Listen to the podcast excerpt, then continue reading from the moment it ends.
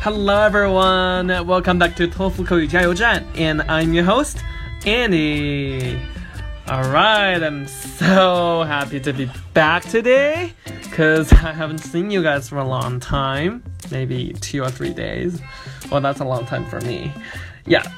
Okay, so without further ado, we're gonna tackle a topic today, and this is what we debated around the world, and that is, you know, closely related to our daily life.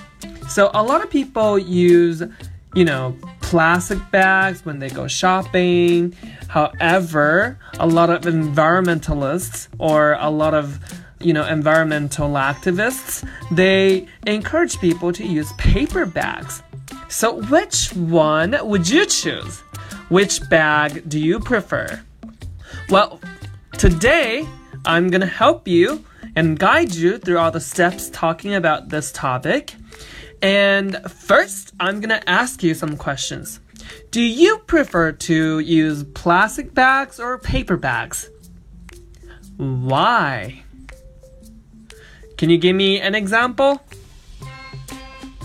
And how do you think about it? Is there any solution to the problem? So now I'm gonna give you my demo answer, and please listen carefully because you're gonna learn a lot of useful phrases and information, and I hope you learn a lot from me. Alright, let's get going.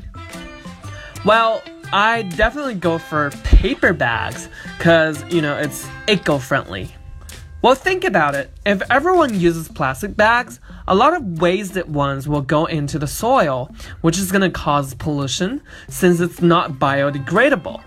As a result, the soil is not going to sustain plant growth, including wheat, corns, or rice, which is gonna lead to a shortage of food and even starvation around the world. I think it's kind of terrible as our world is already deeply polluted. We have water pollution, air pollution, noise pollution, light pollution, so on and so forth. And I think everyone should be encouraged to use reusable bags or paper bags, although it might be a bit more pricey. It doesn't matter. And it's to contribute to a larger whole. So that's my answer. 好，这就是我们今天托福口语加油站为大家准备的 talk show。